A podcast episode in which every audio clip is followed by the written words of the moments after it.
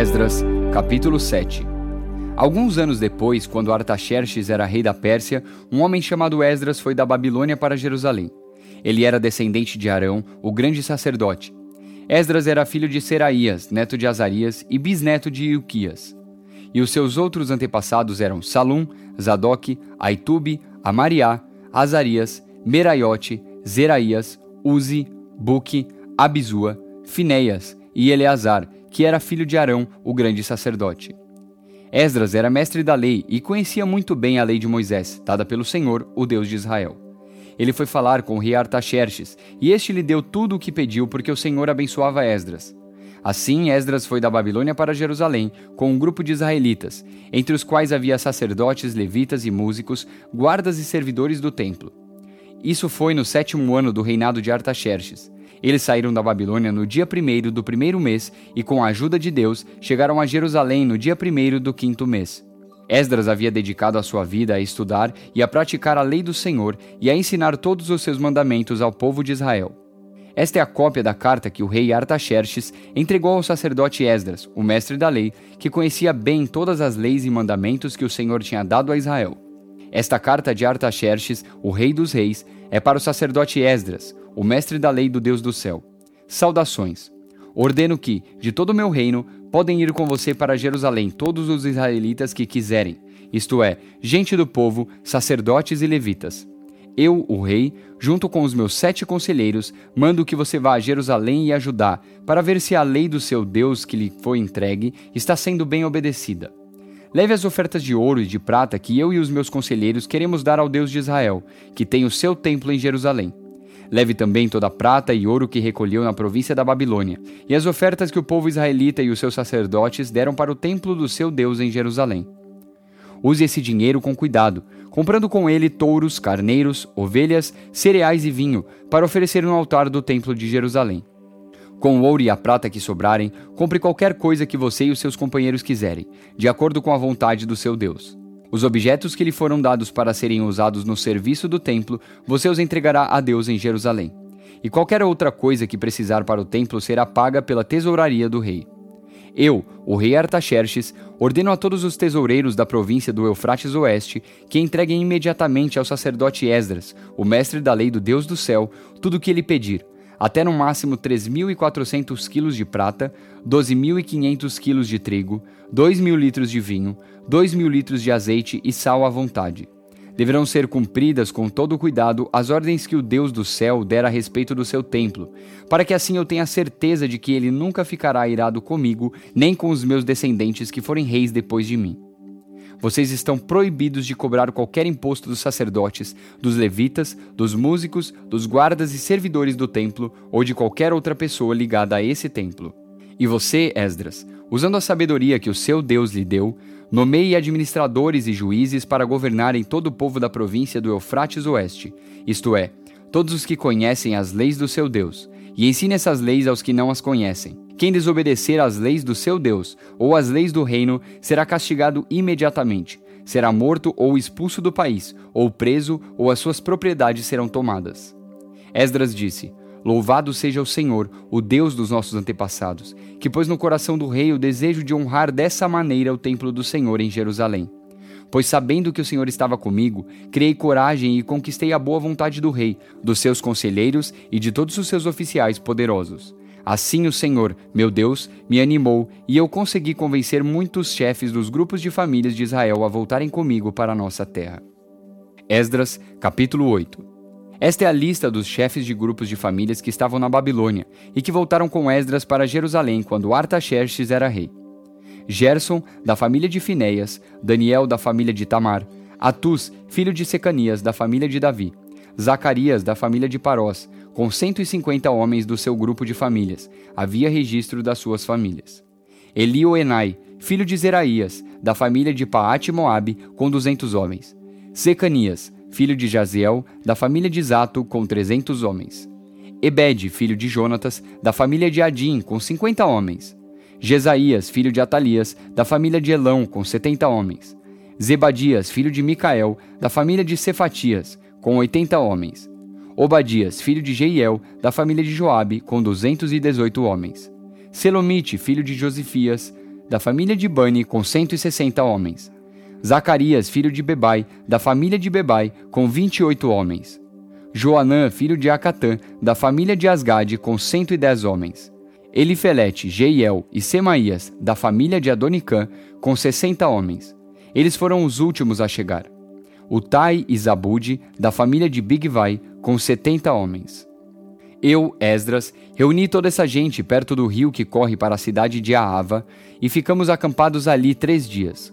Quando examinei o povo com mais cuidado, vi que no meio deles havia sacerdotes, porém não havia nenhum levita. Aí mandei chamar nove líderes: Eliezer, Ariel, Semaías, Eunatã, Jaribe, Eunatã, Natã, Zacarias e Mesulã. E eu chamei também dois professores, Joiaribe e Eunatã. Eu mandei que eles fossem procurar Ido, o chefe do lugar chamado Casífia, e dissessem a ele e aos seus colegas servidores do templo que nos mandassem gente para servir a Deus no templo. E porque Deus estava nos abençoando, eles nos mandaram um homem muito capaz, chamado Serebias, levita da família de Mali. Dezoito dos seus filhos e irmãos vieram com ele. Eles também mandaram Asabias e Jesaías, da família de Merari, com vinte dos seus filhos e irmãos.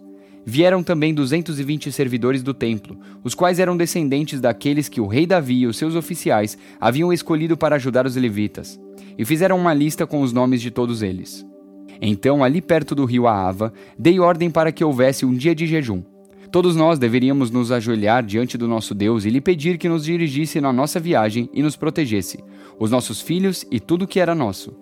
Eu tinha dito ao rei que o nosso Deus protege todos os que confiam nele, porém que a sua força e a sua ira vão contra aqueles que o abandonam. Por isso, fiquei com vergonha de pedir ao rei uma tropa de soldados da cavalaria para nos defender dos nossos inimigos durante a viagem. Assim nós jejuamos e oramos, pedindo a Deus que nos protegesse, e ele atendeu às nossas orações.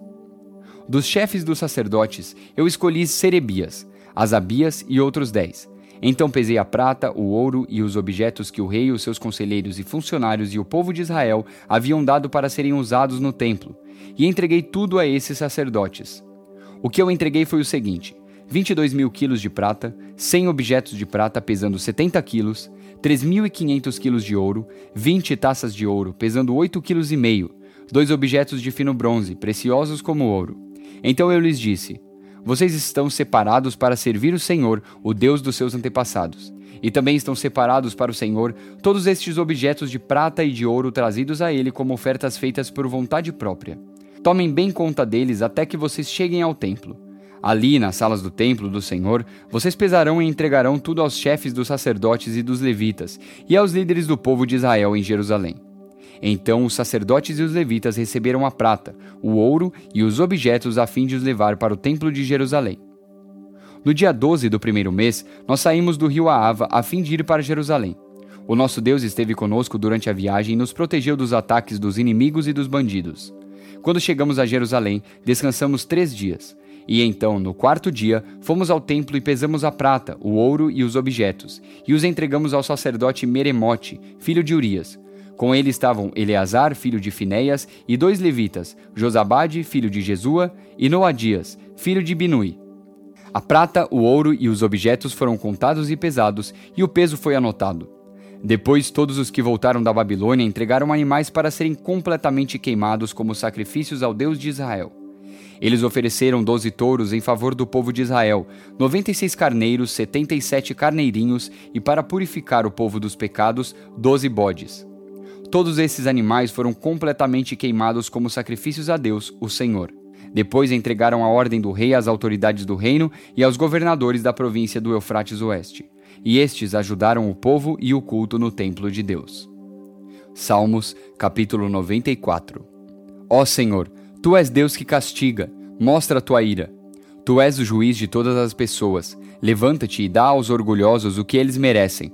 Até quando os maus continuarão alegres? Até quando, ó Senhor Deus? Até quando se mostrarão orgulhosos e se gabarão dos seus crimes? Ó Senhor, eles esmagam o teu povo e exploram os que são teus. Eles matam as viúvas e os órfãos e assassinam os estrangeiros que vivem na nossa terra. E dizem: O Senhor não está vendo, o Deus de Israel não vai ficar sabendo disso. Procure entender, ó gente tola. Quando é que vocês vão criar juízo? Foi o Senhor Deus quem fez os nossos ouvidos. Será que ele não pode ouvir? Foi o Senhor quem fez os nossos olhos. Será que ele não pode ver? O Senhor repreende as nações. Será que ele não vai castigá-las? O Senhor ensina a todos os seres humanos. Será que ele não tem sabedoria? O Senhor conhece os pensamentos das pessoas e sabe que eles não valem nada. Ó Senhor Deus, felizes são aqueles que tu ensinas, aqueles a quem ensinas a tua lei. Tu farás com que fiquem tranquilos nos dias de aflição, mas para os maus serão abertas sepulturas. Pois o Senhor não abandonará o seu povo, ele não deixará desamparados aqueles que são dele. Assim haverá justiça nos tribunais, e todos os que são honestos estarão a favor dela. Quem se levantou a meu favor contra os maus? Quem ficou do meu lado contra os que fazem o mal? Se o Senhor não tivesse me ajudado, eu já teria ido para a terra do silêncio. Ó Senhor Deus, quando senti que poderia morrer, o teu amor me amparou. Quando estou aflito e preocupado, tu me consolas e me alegras. Tu não queres nada com juízes desonestos, pois eles fazem a injustiça parecer justiça. Ajuntam-se para prejudicar as pessoas honestas e condenam à morte os inocentes. Mas o Senhor me defende, Ele é a minha rocha e o meu abrigo. Ele castigará esses juízes por causa das injustiças que eles têm cometido. O Senhor nosso Deus os destruirá por causa dos seus atos de maldade. 3 João, capítulo 1 do presbítero ao querido Gaio, a quem amo de verdade. Meu querido amigo, tenho pedido a Deus que você vá bem em tudo e que esteja com boa saúde, assim como está bem espiritualmente. Fiquei muito contente quando alguns irmãos chegaram e me contaram como você é fiel à verdade e como sempre vive na verdade. Nada me alegra mais do que ouvir que os meus filhos vivem de acordo com a verdade.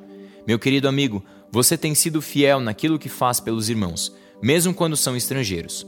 Eles têm falado à igreja daqui a respeito do amor de você.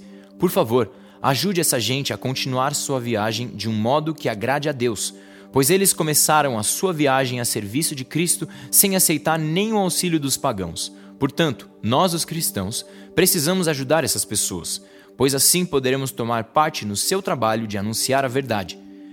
Eu escrevi uma pequena carta à igreja, mas Diótrefes, que deseja ser o líder, não quer dar atenção ao que eu disse.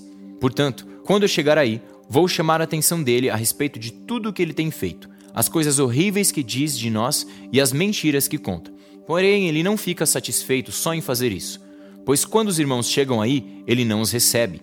E se alguma pessoa quer recebê-los, ele não deixa e até a expulsa da igreja. Gaio, meu querido amigo, imite o que é bom e não o que é mal. Quem faz o bem é de Deus, e quem vive o mal nunca viu Deus. Todos falam bem de Demétrio, e a própria verdade fala bem dele.